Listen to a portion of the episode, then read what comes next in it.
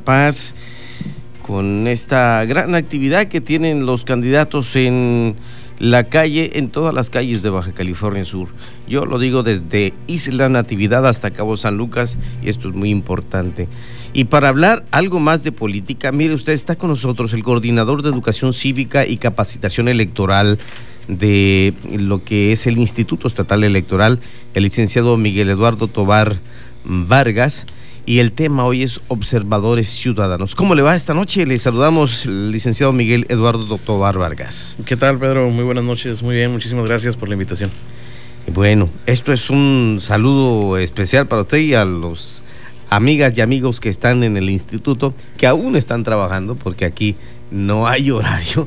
A veces en madrugada están ustedes, sobre todo en estos momentos ¿no? de tiempos electorales, echándole todos los kilos al asador. Pero primeramente cuéntenos qué son los observadores ciudadanos.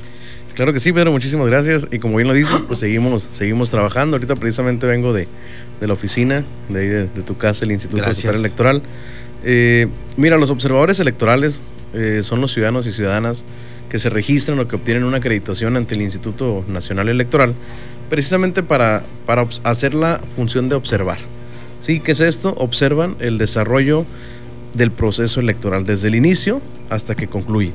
Sí, pero con una acreditación. Esto lo pueden decir, bueno, cualquier persona lo puede hacer, efectivamente, pero no cualquier persona este, tiene, por ejemplo, los privilegios que pudiera tener un observador electoral. Es lo que decimos nosotros, los observadores electorales son los ojos de la ciudadanía. ¿Sí? Tienen ojos los representantes, los partidos políticos, los candidatos, pero los ojos de la ciudadanía, bueno, los observadores electorales son eso precisamente, son los ojos de la ciudadanía eh, que pueden demostrar los actos que suceden durante, durante las campañas y, el proceso electoral. Mencionaba una acreditación, ¿cuál es el procedimiento para hacerse de esta?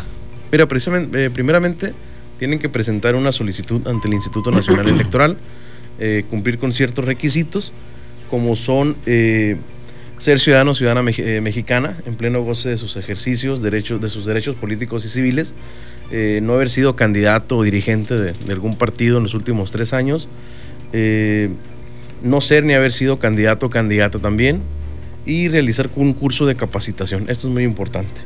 Y por supuesto no ser funcionario de, mesa directiva de casilla o representante de algún partido político o candidatura. Perfecto. Bueno, esto es de gran importancia, sobre todo para la gente que se queda con esa duda, ¿no? A ver, ¿cómo me puedo yo enterar de algo más? Pero aquí el licenciado Miguel Eduardo Tobar Vargas nos está respondiendo justamente y nos va a hablar un poco sobre las funciones que desempeñan los observadores ciudadanos, que son mujeres y hombres que hacen este trabajo durante el proceso electoral. Claro que sí, mira, las funciones, como ya lo comentaba, eh, ahora sí que es de observar. la ciudadanía o los acreditados como observadores electorales pueden sin problema alguno eh, observar todo el desarrollo del proceso electoral, desde el escrutinio y cómputo que se realiza en la casilla, eh, como sabes, al finalizar la votación, a partir de las 6 de la tarde, eh, se inicia con el cierre de la casilla y la posterior, el, el, posterior cómputo, escrutinio y cómputo en la casilla.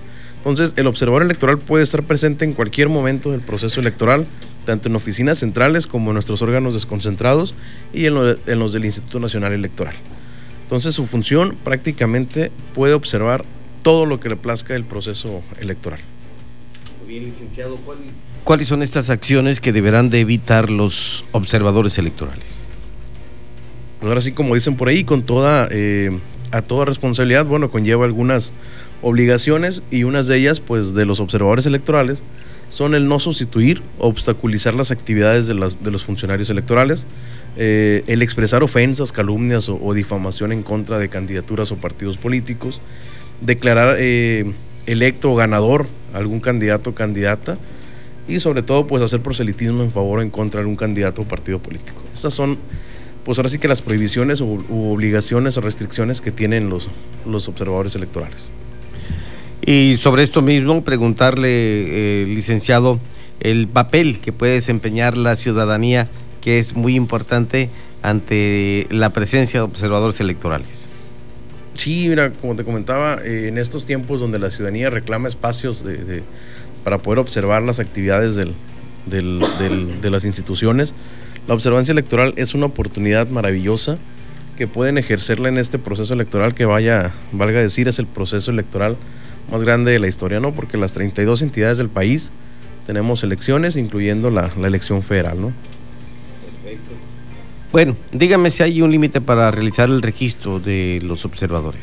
Claro que sí, pero eh, la convocatoria concluye el día 30 de abril, así que estamos a nueve días prácticamente de que concluya este, esta convocatoria de observadores electorales.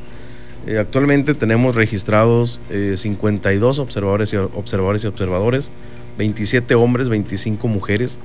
Eh, se me hace un número muy pequeño realmente. desde el primero de diciembre se pudieron registrar hasta el 30 de abril. Entonces, pues invitar a la ciudadanía a que realicen ese registro y se conviertan en, los ojos de, la ciudadanía, vaya la redundancia decirlo, para que puedan estar presente y de viva de viva experiencia puedan vivir lo que se lleva a cabo durante un proceso electoral. Prácticamente pocos días, nueve. Nueve días, efectivamente, Pedro, ya para que concluya la, convocatoria de observadores electorales. Perfecto. Pues algún mensaje para los subcalifornianos, licenciado Miguel Eduardo Tobar, Vargas. Eh, pues invitar a las y los ciudadanos interesados eh, eh, en el proceso electoral. Realmente me es muy satisfactorio cuando la gente se acerca a preguntar cómo pueden participar y una forma de participar es esta, la observancia electoral. Aquí ellos mismos, sin deber o sin atender a ningún criterio, ellos solitos pueden ir y, decidir registrarse. ¿Para qué?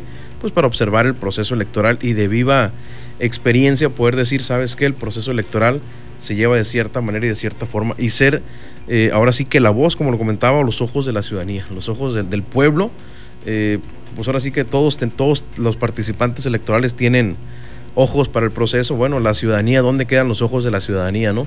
Entonces un observador se convierte en eso, se convierte en los ojos de la ciudadanía, tanto observando el quehacer de los partidos políticos como el quehacer de las instituciones.